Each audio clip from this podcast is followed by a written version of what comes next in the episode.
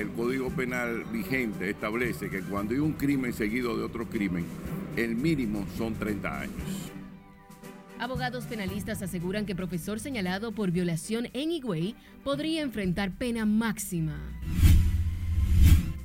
Según penalistas, profesor cometió varios delitos que agravan situación por el que Fiscalía solicita 12 meses de prisión preventiva. Aplazan para el lunes conocimiento de medidas coercitivas a profesor John Kelly Martínez. La muerte de Esmeralda Ricci enciende las alarmas ginecológicas. Las autoridades sanitarias llaman a las mujeres a acudir al médico en caso de presentar sangrados anormales.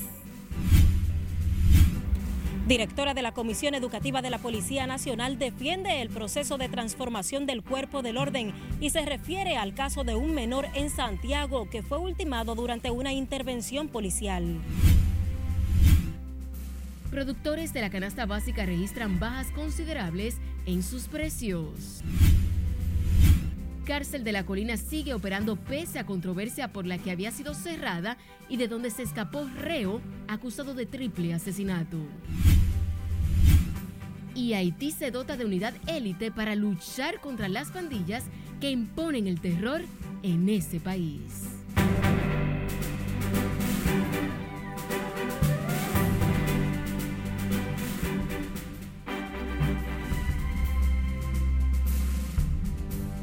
Saludos, bienvenidos a esta primera emisión de Noticias RNN. Soy Janeris de León. Iniciamos de manera inmediata. Lo hacemos con el profesor John Kelly Martínez, quien fue arrestado por abusar y provocar la muerte de su estudiante Esmeralda Richis Martínez, quien podría enfrentar la pena máxima de 30 años de prisión por el principio de la continuidad de delitos sobre otro. Nelson Mateo con todos los detalles. Lo que el Ministerio Público debe es asegurarse que haya una condena firme en un juicio de fondo. La conmovedora muerte por sangrado de la estudiante de solo 16 años en Higüey fue objeto de un minucioso análisis jurídico de algunos expertos penalistas como Marino, el CEBIF.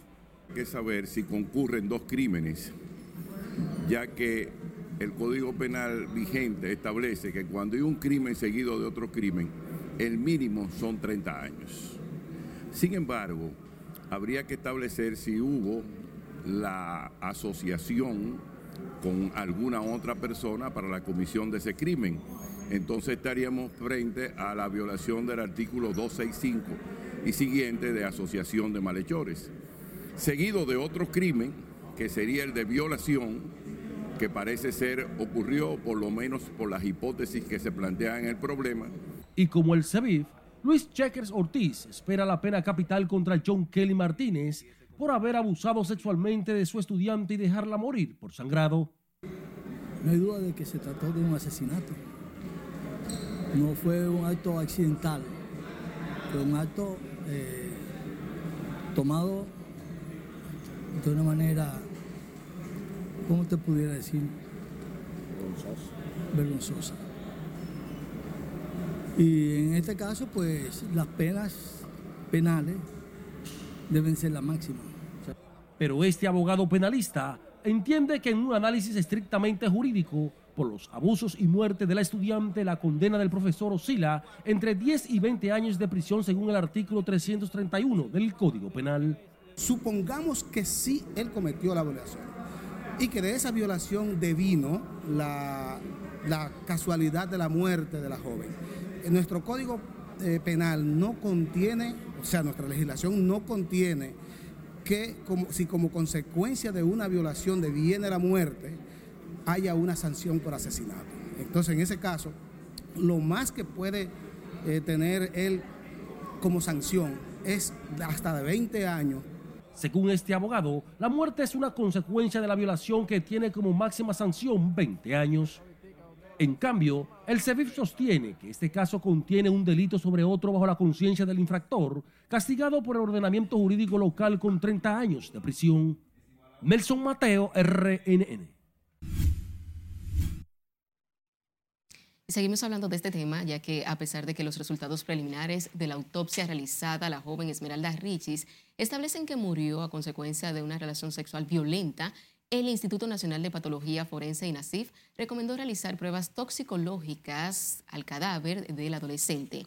La autopsia de la menor de 16 años señala que fue abusada sexualmente y explican que sufrió un desgarro vaginal con hemorragia aguda severa, externa e interna y shock hemorrágico. Sin embargo, el director de patología forense Santo Jiménez Páez sugirió la realización de pruebas toxicológicas para ver si durante el proceso surgen nuevos elementos que ameriten una modificación en cuanto a las consecuencias y conclusiones de la causa y la manera de la muerte de Esmeralda. Las autoridades de salud recomendaron a las mujeres que presenten sangrados irregulares acudir al médico para evitar muertes como la de Esmeralda Richis. Mientras que ginecólogos coinciden con el informe del INASIF de que la relación íntima violenta puede provocar hemorragia. dice aquí no trabajó el tema y nos amplía desde el Hospital Luis Eduardo Ibar. Conectamos contigo. Buenas tardes, así es. Las áreas ginecológicas de los hospitales del país están equipadas y preparadas para atender las necesidades de las mujeres. Así lo garantizan las autoridades sanitarias. Nosotros estamos para ayudar.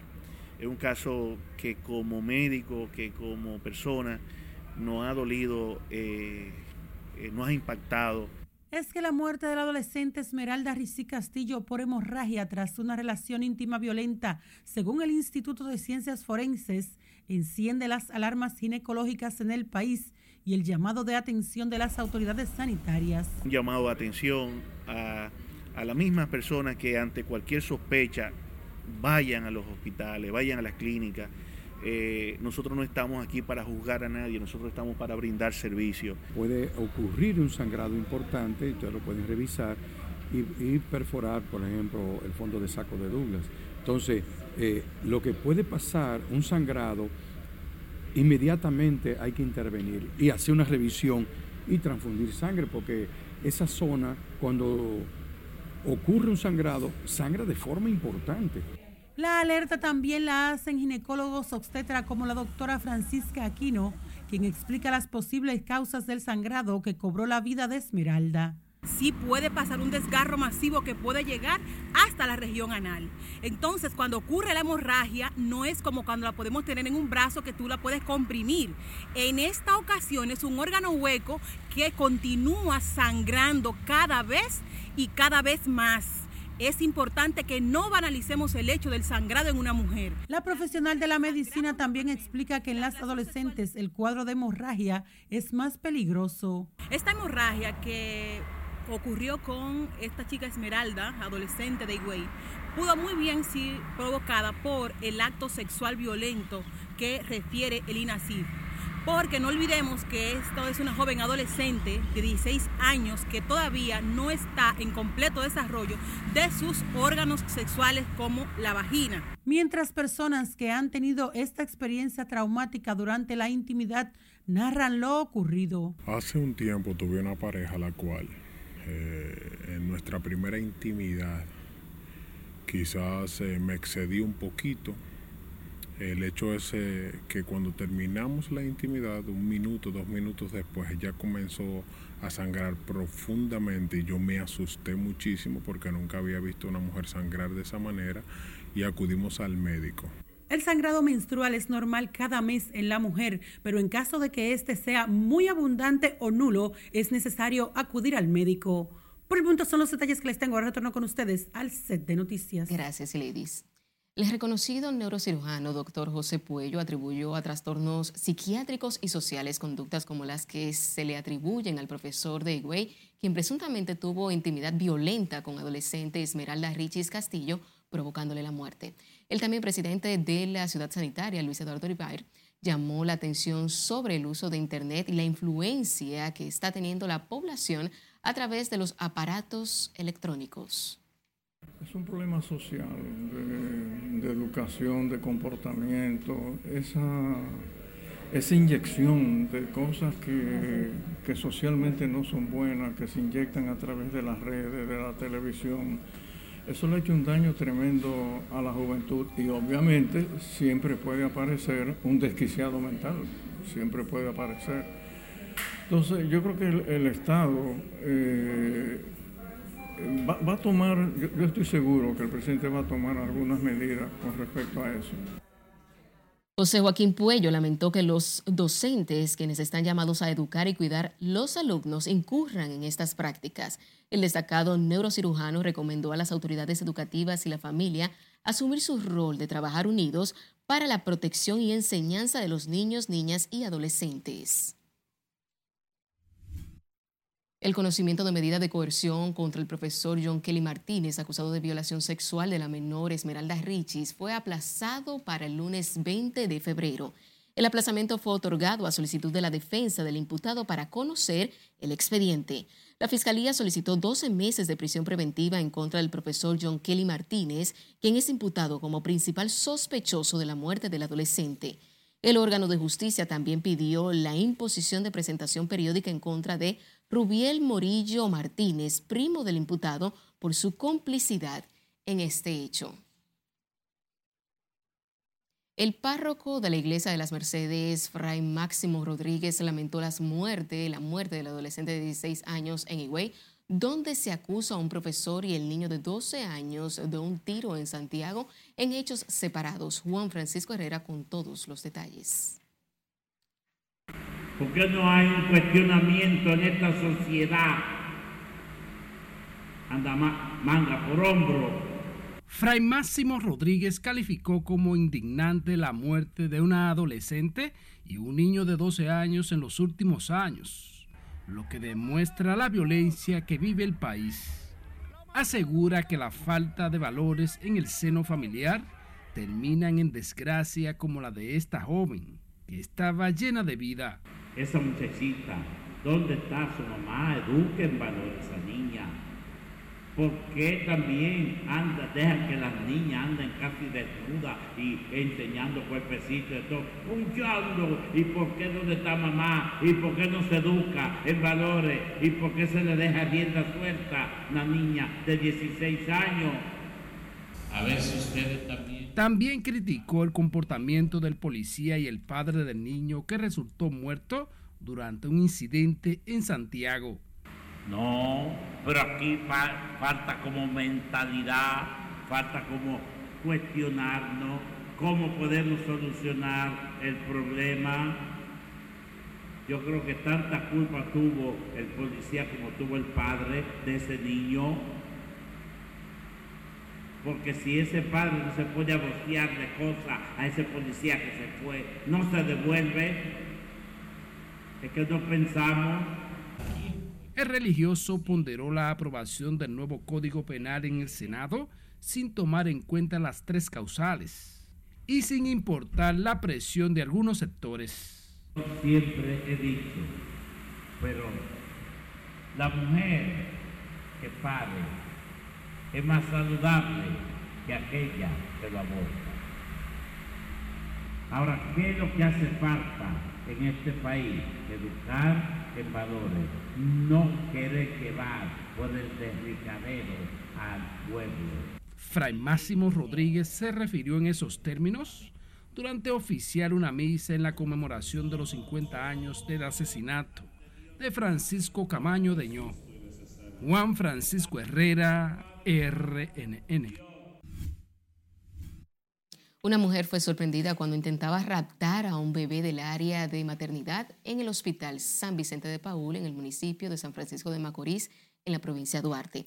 Las autoridades informaron que Orquídea Polanco, como fue identificada la dama, fue puesta bajo arresto y conducida hasta el Comando Noreste de la Policía Nacional para ser puesta a disposición de la justicia por el rapto del infante, hijo de Francesca Lois, una mujer de nacionalidad haitiana.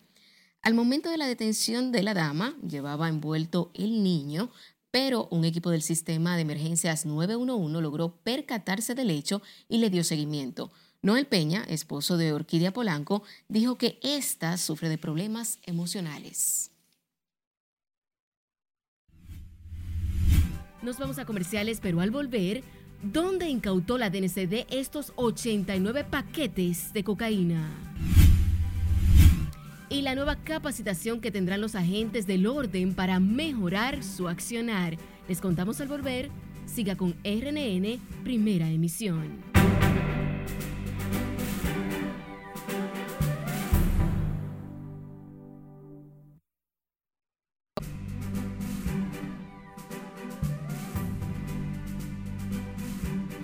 Unos 150 agentes policiales conforman la unidad élite en Haití para luchar contra las pandillas que han implantado el terror y controlan gran parte de ese territorio de acuerdo con la ONU. Cesarina Ravelo nos dice más en el resumen de las internacionales de RNN.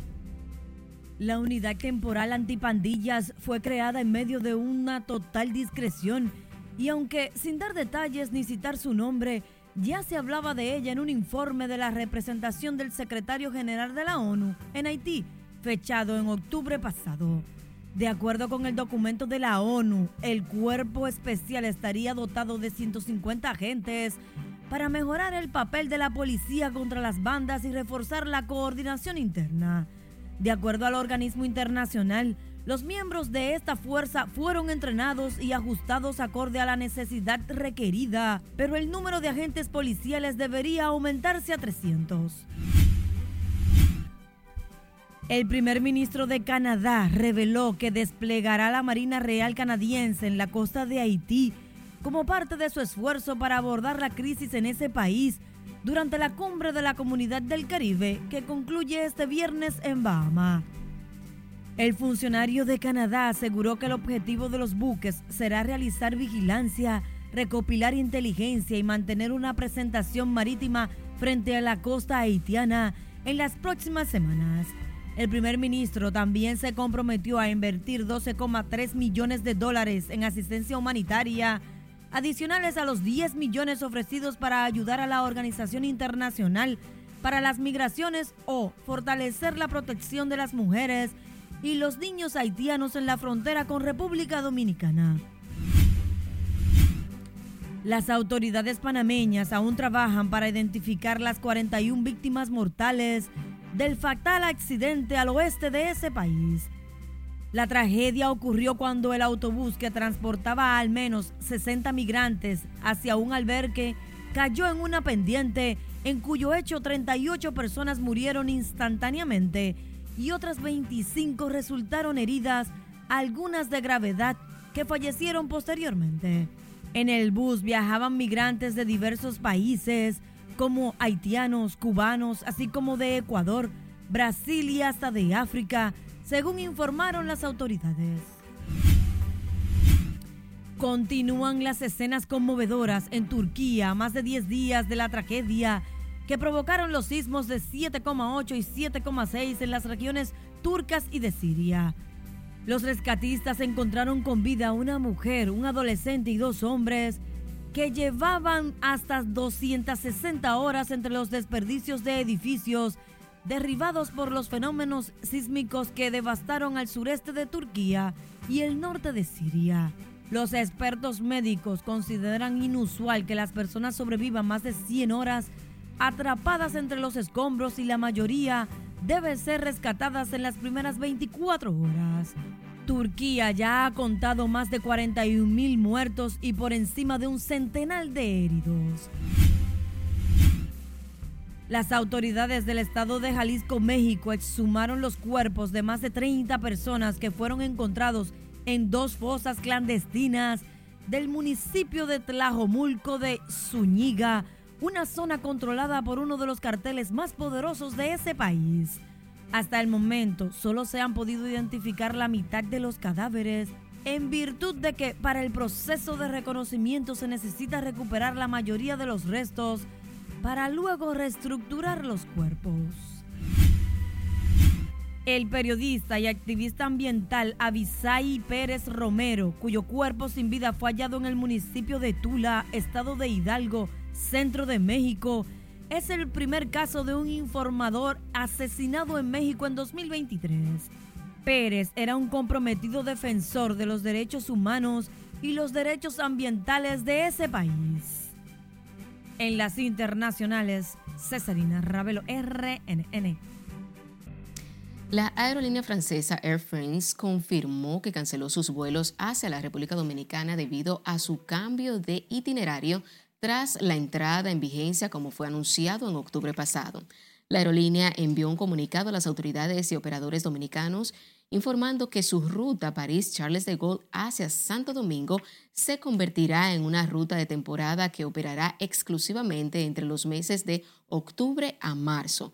Air France aseguró que ya no operará a lo largo de todo el año, por lo que hizo la advertencia al país el pasado 6 de octubre para que el sector turístico tuviera tiempo para modificar sus agendas, por lo que sus últimos vuelos serán entre los días 23 y 25 de marzo. En otra información, la cárcel Bella Colina del sector Mano Guayabo en Santo Domingo Oeste, que se suponía estaba clausurada, vuelve a ser epicentro de un escándalo tras la fuga de un recluso acusado de triple asesinato, lo que hasta el momento no ha sido esclarecido por las autoridades. Jesús Camilo consultó a residentes en el entorno y tiene la historia. Los que viven cerca, que lo cogen preso cuando lo trasladan, no tienen que ir lejos. Lo que había desatado una polémica por el cierre de la cárcel Bella Colina en Mano Guayabo, tras alegado trato inhumano a los reclusos, vuelve a ser tema de debate por la fuga del nombrado Jesús Ricardo Navarro Acevedo alias Ricky, de 28 años de edad, vinculado a un triple asesinato en agosto pasado en el sector Pantoja.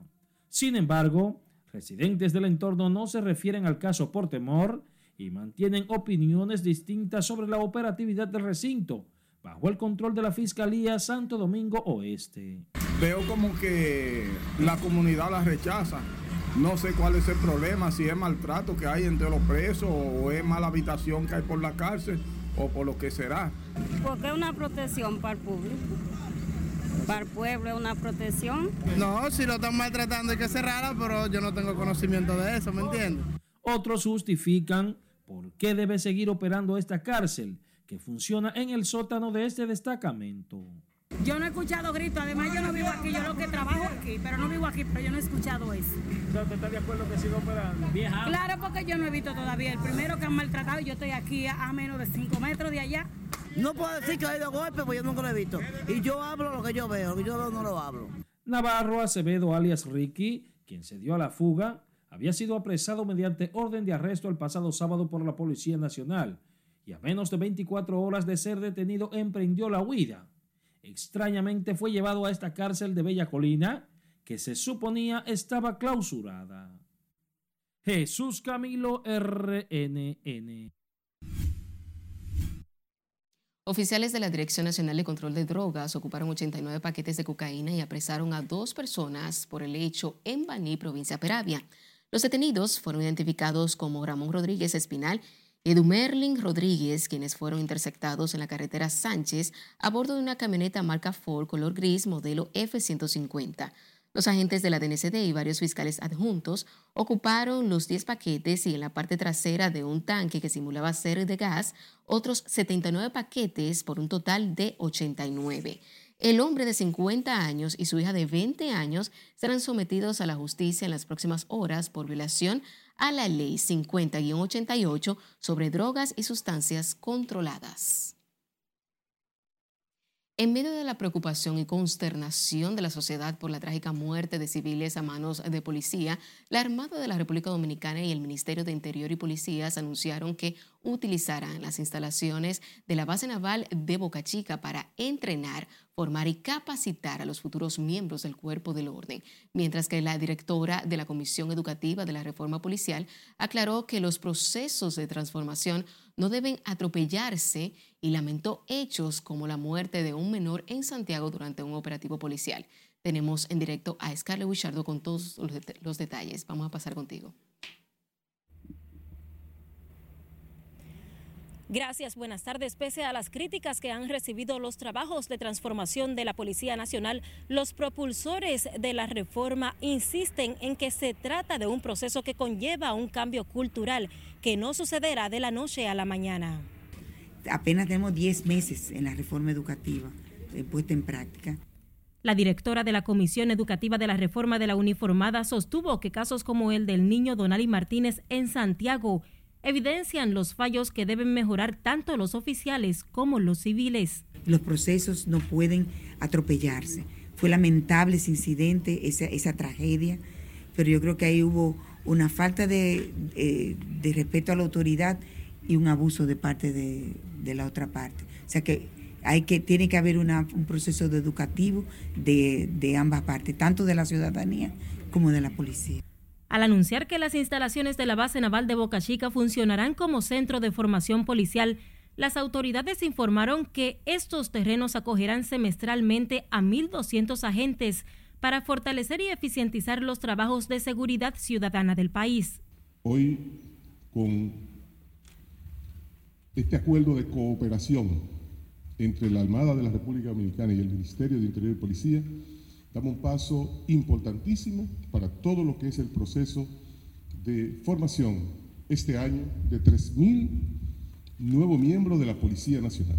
Con esto, nuestra Armada de República Dominicana se suma como un ente auxiliar de la justicia en materia de seguridad y continuará reforzando los esfuerzos con las demás dependencias de seguridad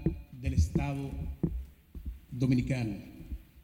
Luego de la muerte del menor de 12 años en Santiago que ha consternado a la sociedad dominicana, las autoridades han defendido el proceso de reforma policial, que tiene el desafío de capacitar y educar a los agentes para evitar este tipo de incidentes. El Centro de Formación Policial, según las autoridades, contará con el equipamiento que necesitan los nuevos agentes de la policía y mejoras en el área de formación. Esta es la información que tengo de momento. Paso contigo al Centro de Noticias. Te agradecemos, Scarlett.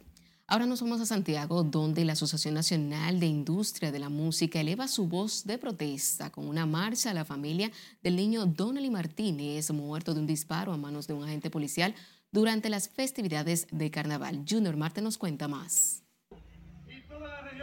La marcha de los musicólogos recorrió varios sectores de la ciudad y llegó a la gobernación de Santiago. Nosotros estamos exigiendo el derecho que tenemos como ciudadanos a poder divertirnos, a poder escuchar música. Y viene esta viceministra a cerrar los espacios.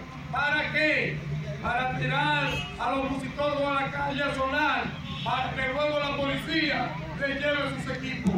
Y vamos a decir hoy, ya basta de abuso y de atropello. La entidad constituida por el sector comercio, empresarios, dueños de autoadornos, autosonidos y todas las asociaciones de car audio de la República Dominicana demandaron del presidente Luis Abinader poner atención a los atropellos contra ese sector.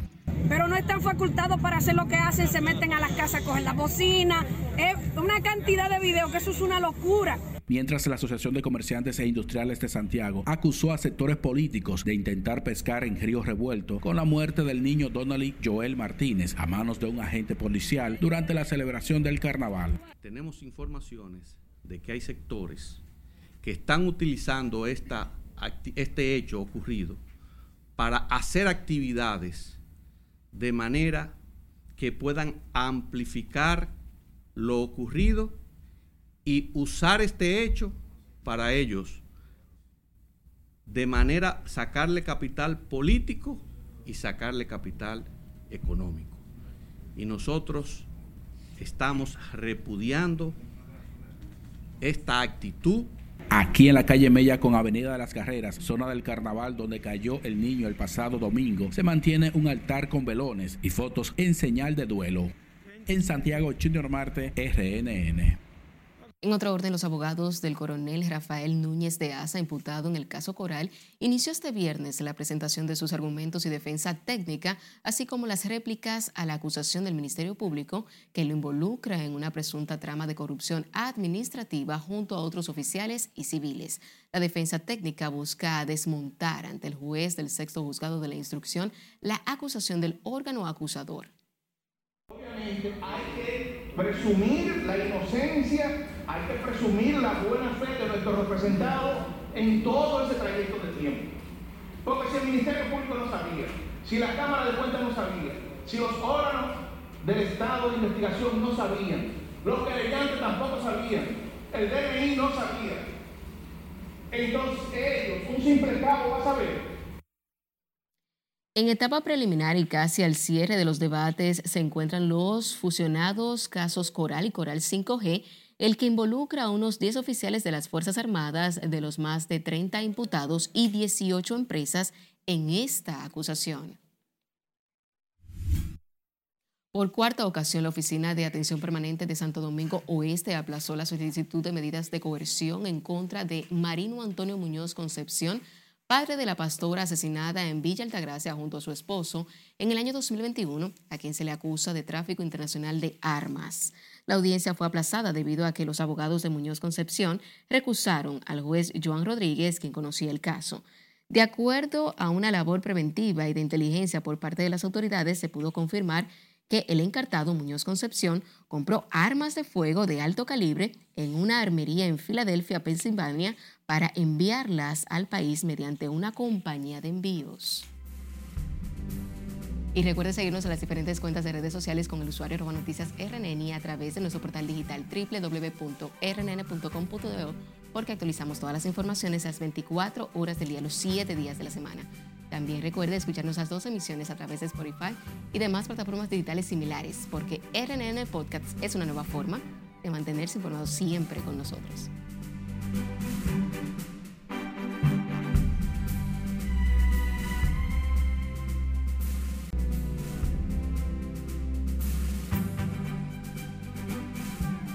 Saludos buenas, iniciamos la entrada deportiva con noticias excelentes y más para Santo Domingo Este porque por allá por Mendoza el presidente de la República Dominicana Luis Abinader estuvo junto al ministro de Deporte Francisco Camacho entregando totalmente remozado el complejo deportivo San José de Mendoza del municipio Santo Domingo Este. Modificaciones en sus canchas de baloncesto y voleibol, estadio de béisbol, softball, áreas infantiles, con una inversión de más de 12 millones de pesos. Hay luz para poder jugar béisbol, softball, voleibol, baloncesto de noche porque los atletas lo pedían y se lo dieron. Qué bueno. Mientras tanto, el INEFI entrega juegos de ajedrez en tres centros educativos, cumpliendo con el propósito de incentivar el deporte escolar en todo el país. Así se hace patria.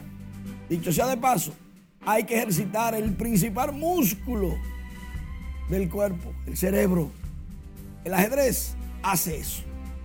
Continúa el INEFI aportando. Por otro lado, la Federación Dominicana de Taekwondo, con el auspicio del Ministerio de Deportes, inició un seminario para árbitros con el objetivo de mantenerlos actualizados, así como formar nuevos técnicos en la rama para ampliar la carpeta con que dispone toda la República Dominicana más de 75 árbitros estuvieron participando en esta capacitación, actualización. Felicidades, los Leones del Escogido cumplen 102 años.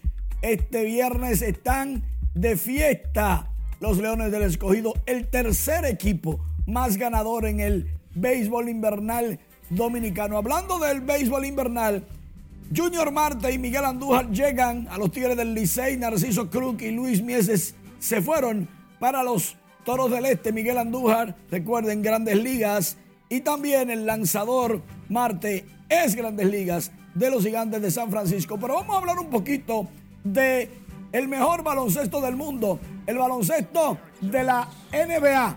Y es que varios juegos estuvieron, estuvieron este jueves antes de la pausa. Milwaukee ganó 112-100 a Chicago. Bruce López consiguió una muy buena actuación, pero Giannis Antetokounmpo aquí, ah caramba, se lesionó Antetokounmpo y es posible que no juegue en el juego de estrellas. El estelar de los Bucks de Milwaukee está muy, pero muy mal. La mano, fue apenas la mano.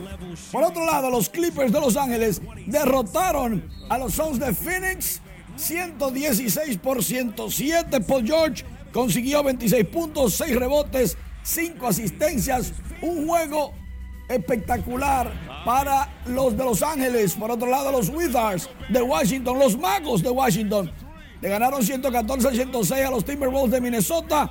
Con ese disparo iban sepultando las acciones este fin de semana.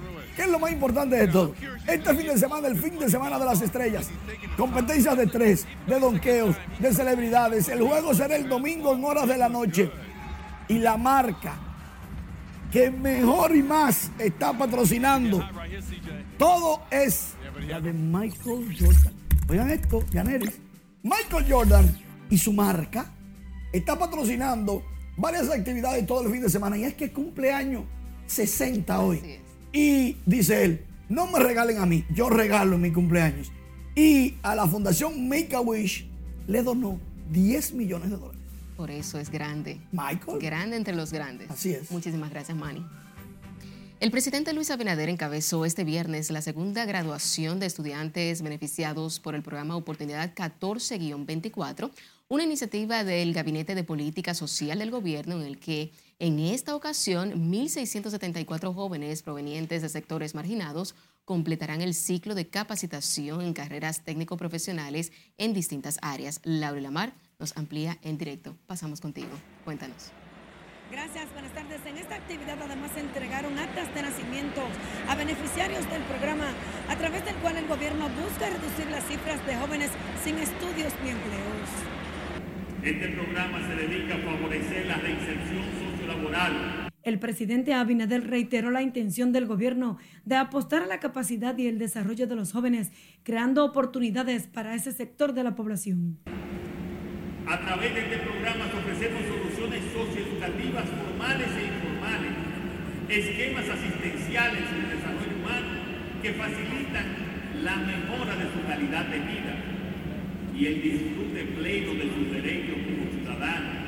De la cantidad total de graduados, 756 son menores de edad que volvieron a retomar sus estudios en centros educativos para completar su escolaridad, impulsados por la iniciativa, donde intervienen más de 24 instituciones del Estado. Hoy en día,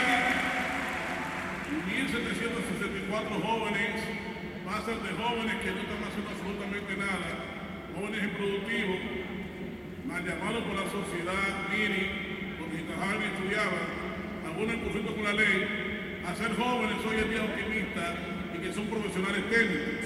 Tendremos presencia en toda la provincia del país y de ser el líder en la región en jóvenes que no estudian ni trabajan, seremos un referente con este programa de política pública que tendrá calidad de exportación para que otros países quieran implementar. Los graduados completaron los ciclos de capacitación a través de los centros tecnológicos en las áreas de camarero, turismo, auxiliar de farmacia, ventas, gastronomía básica, multimedia, informática y soporte técnico, así como secretariado, contabilidad, entre otros.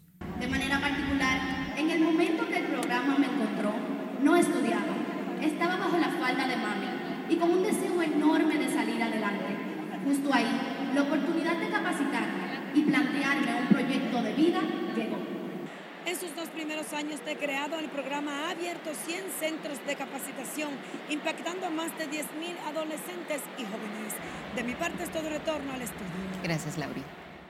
El ministro de Salud Pública y el director del Servicio Nacional dejaron formalmente abierta el área de vacunación del Hospital Luis Eduardo Aybar lo que permitirá beneficiar a las personas que demandan de la inmunización para prevenir enfermedades. Los doctores Daniel Rivera y Mario Lama explicaron que en la nueva unidad también están disponibles vacunas para el cólera y los esquemas de inoculación. La más moderna unidad de vacunación del país eh, cuenta con todas las condiciones tecnológicas eh, y de estructura para brindarle servicio a más de un millón de personas que circundan esta ciudad sanitaria. Con todas las comodidades, dos enfermeras simultáneas, con vacunación diaria y hasta los fines de semana. Esto ayuda al programa ampliado de inmunización de las vacunas clásicas que ustedes conocen todas, como pentavalente, polio, sarampión, etcétera. Las autoridades sanitarias también adelantaron que para la próxima semana tienen una carpeta abrir el área de terapia física y otros importantes servicios que ofrecerá la ciudad sanitaria Luis Eduardo Aibar. En otro orden, el ministro administrativo de la presidencia, José Ignacio Paliza, entregó este viernes fondos ascendentes a más de 80 millones de pesos para la construcción del nuevo hospital oncológico y la terminación del edificio de salud de la Universidad Católica Nordeste nordestana en San Francisco de Macorís. Al valorar la importancia de estas obras que serán desarrolladas por la instrucción del presidente Luis Abinader, el ministro Paliza recordó que son parte de las promesas del mandatario apoyando las demandas de la población. Acompañemos a este evento en la mañana de hoy y podamos proveer los comprobantes correspondientes del apoyo gubernamental que hará a dos importantes instituciones de esta región del nordeste los comprobantes correspondientes de la transferencia de 50 millones de pesos Y de igual manera, un apoyo para la Universidad Católica Nordestana de 30 millones 289 mil 38 pesos con 68.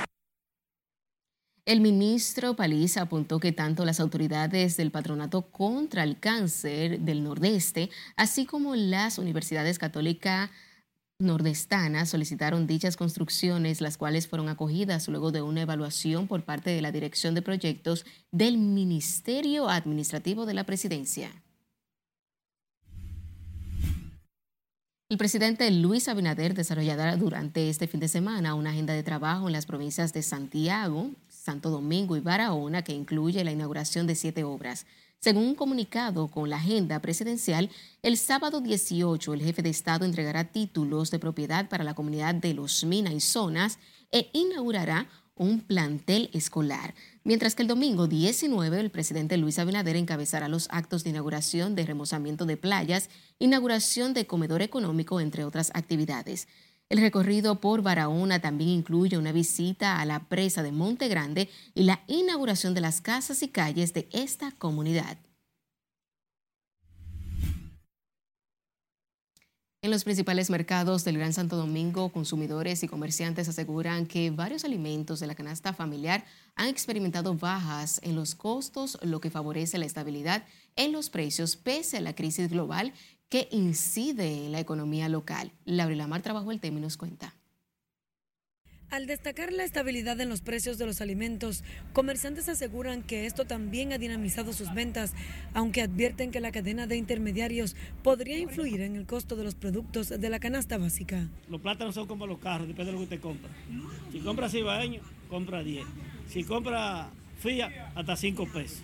Si compra sureño, son más caros que son estos. Y si compra maño, todavía son más caros. Pero ninguno está a 40 ni a 50 pesos. Están a 25, a 20, a 15 y hasta 5 pesos. Le pedimos a través de este medio al gobierno que permita la importación urgente de esa carne, que no se lleve de tres productores que aquí, porque entonces el pueblo, ¿qué va a suceder con el pueblo? Y es que pese a los factores externos que afectan el mercado local, resaltan que varios rubros han experimentado bajas en los precios, destacando alimentos como el plátano, el ajo y la cebolla, y explican que estos varían de acuerdo al proceso de suministro. La cebolla, que estaba a 60 pesos la libra, se está vendiendo a 40 y el ajo se está vendiendo a 90 pesos la libra. De manera que los productos eh, han ido descendiendo en tanto que consumidores también reconocen la estabilidad en los precios de los alimentos básicos y esperan que el apoyo del gobierno a productores se refleje en sus bolsillos. Sí, los precios están asequibles, de la papa bajó, la cebolla, el ajo ha bajado mucho, están más o menos bien. En los mercados el arroz oscila entre 25 y 30 pesos la libra, el plátano 10, 15 y 22 pesos la unidad. Las habichuelas se venden desde 50 y 70 pesos la libra, mientras la libra de carne de pollo se comercializa a 75 pesos y la de cerdo y res a 100 pesos la libra. El gobierno insiste en que el abastecimiento y la producción local están garantizados para mantener estabilidad en los mercados. Laurila Mar, RNN.